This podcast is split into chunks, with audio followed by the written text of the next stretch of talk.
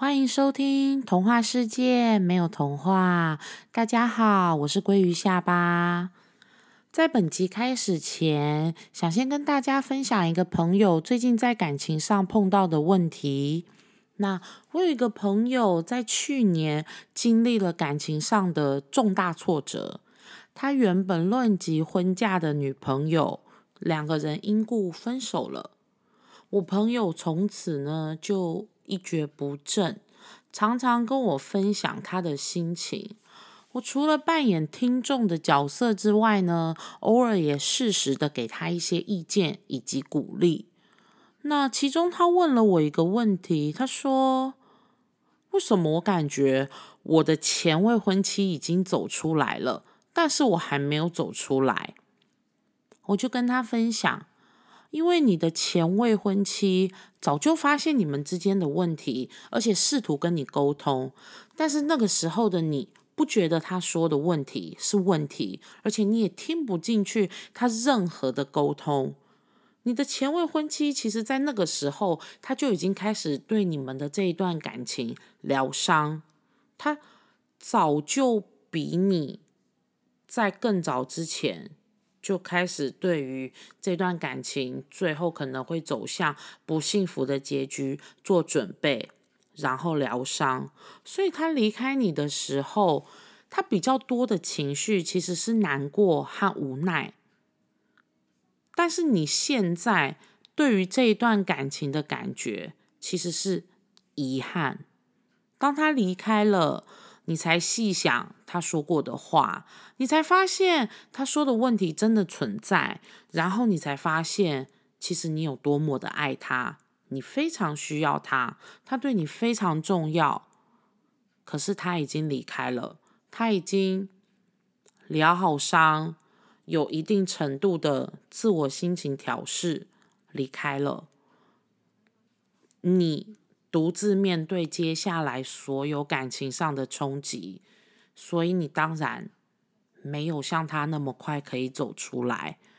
那当一段关系结束的时候，其实大家对于这段关系最后一定会留下一种情绪，无论是开心的、难过的、生气的、愤怒的，还是遗憾的，最难走出来的，我觉得就是遗憾的情绪。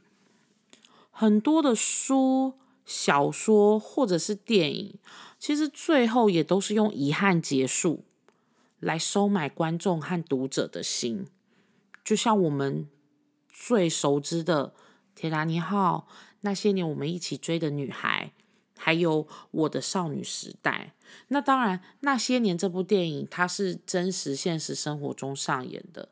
可是，其实最终它也是一个带着满满遗憾的故事，就是会留在我们心里细细回味的。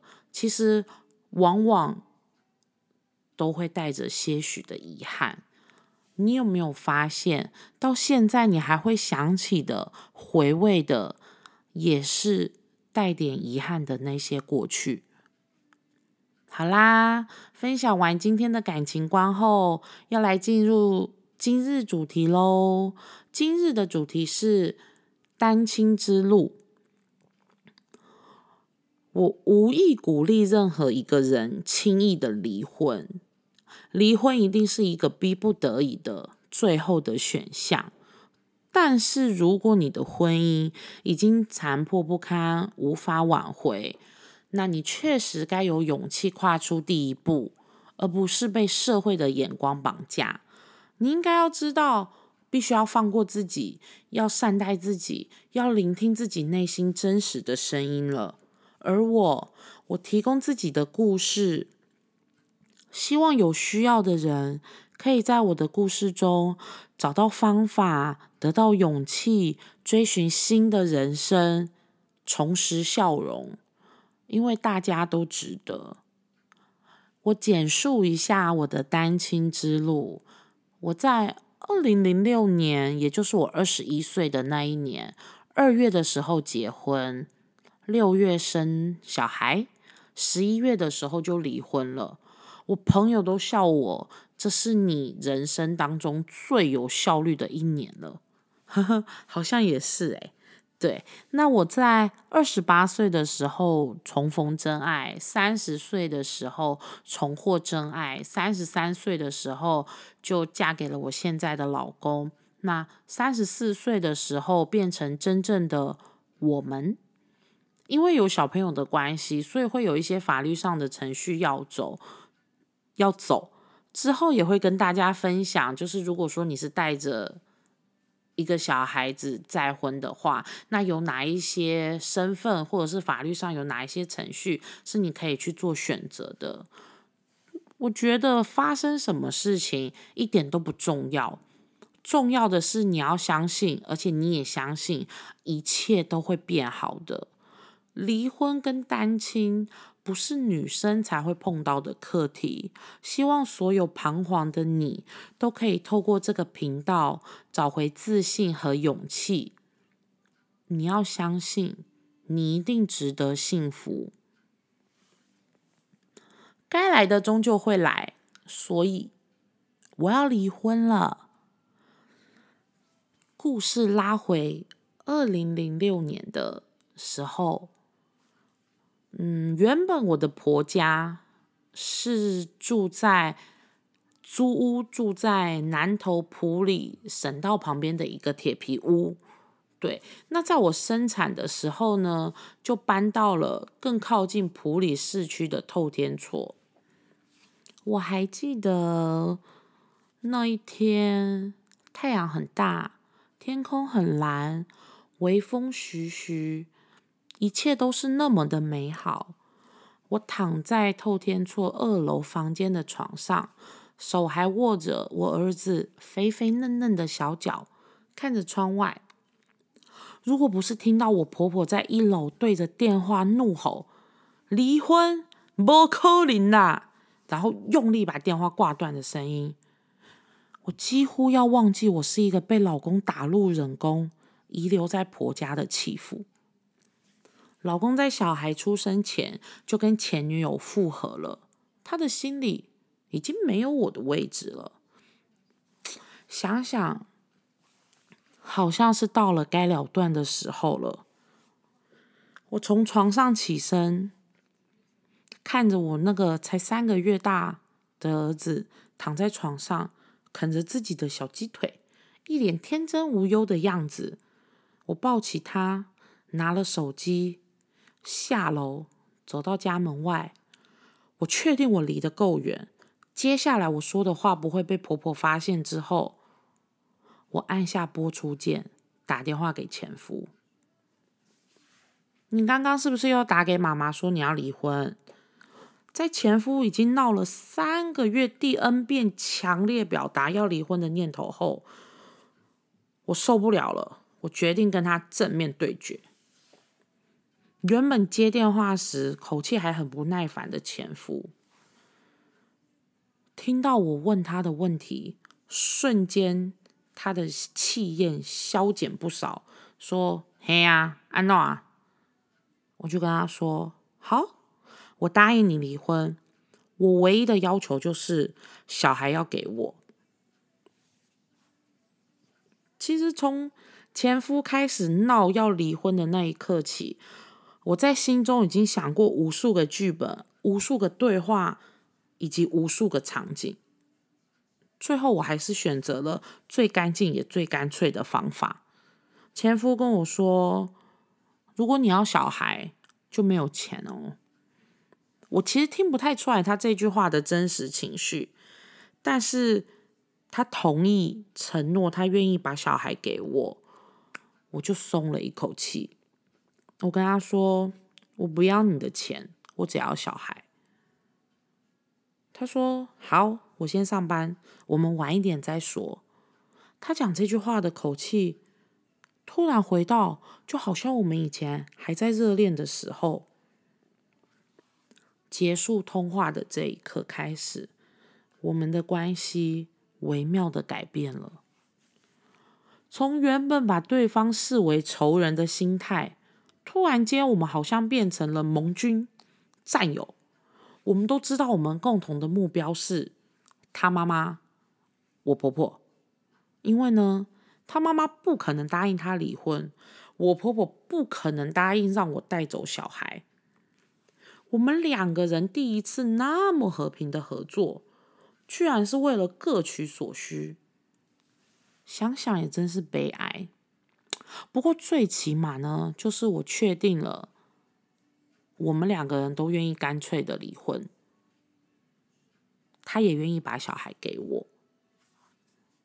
后续我们是如何分工合作，然后完成这个离婚大计呢？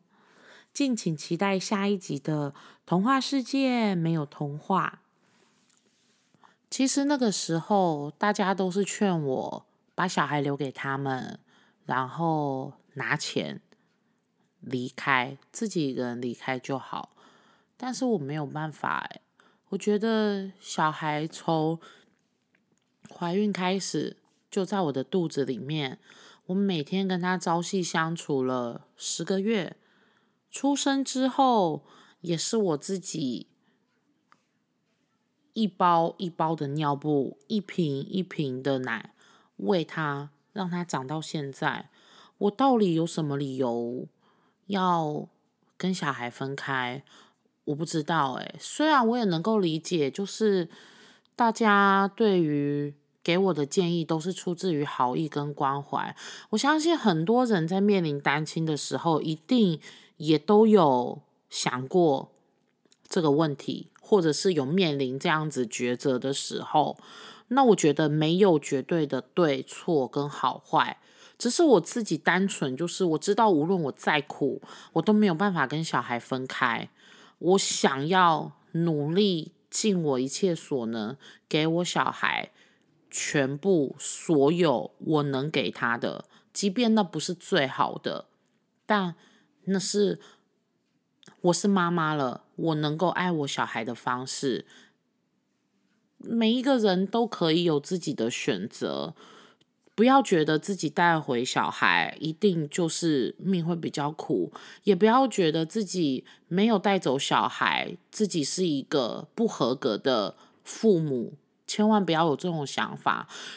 如果你爱他，你又能够给他比较好的环境，那你有能力，你当然可以带走他。如果你爱他，可是他跟着你，他不会过得比较好。其实不带走他，对小孩也是一种爱的表现。这是我在离婚的第一步，跨出要离婚的第一步所学到的课题。我在离婚前，其实我在我前夫他在闹要离婚的时候，我就知道答应他离婚是迟早的，但是。小孩不会留在他们家，这个选项是我从来没有任何怀疑或者是任何挣扎的。就是从我一知道他有离婚的念头，或是我知道我这一段婚姻有可能保不住的时候，其实我就已经很清楚的知道，我一定会让小孩跟在我身边，我不会把小孩留在爸爸身边。那只是说，后续有没有可能有挽回的机会，或者是后续有没有可能还有其他的可能？我说的是，比如说，除了离婚以外，有没有更好的选择？那个时候我都是在走一步算一步的。可是小孩的课题，每一个人的选择不一样，无论你选择什么，只要你的。出发点是爱小孩、为小孩好，那都没有错。真的，我想要鼓励大家，你能够照顾他就带着他，不能够照顾他也千万不要因此而对自己有所责备。不要自责自己，因为其实后来我有一段时间，我确实没有办法养小孩，我也有把小孩就是还给夫家一阵子。那这个故事后面我也会跟大家做一个分享，让大家可以理解，其实真正的单亲不是想象的这么简单，但也没有想象的这么难。童话世界没有童话，固定于每周二更新。童话世界没有童话有特辑，特辑的部分会在每个月的九号。十九号以及二十九号上线，每个月固定会有三集。那如果喜欢我在第一集里面分享的旅游介绍，记得千万不要错过我的特辑哦。我们下次见，拜拜。频道更新的相关资讯，我都会放在粉砖。如果喜欢我的频道，可以订阅后帮我留下评分，给我一个鼓励。有任何想法要跟我分享，也都欢迎到 FB 的粉砖 Fish Tell Me 找我玩，或是写 mail 给我哟。感谢你收听今天的童话世界，没有童话，我是鲑鱼下巴，我们下次见，拜拜。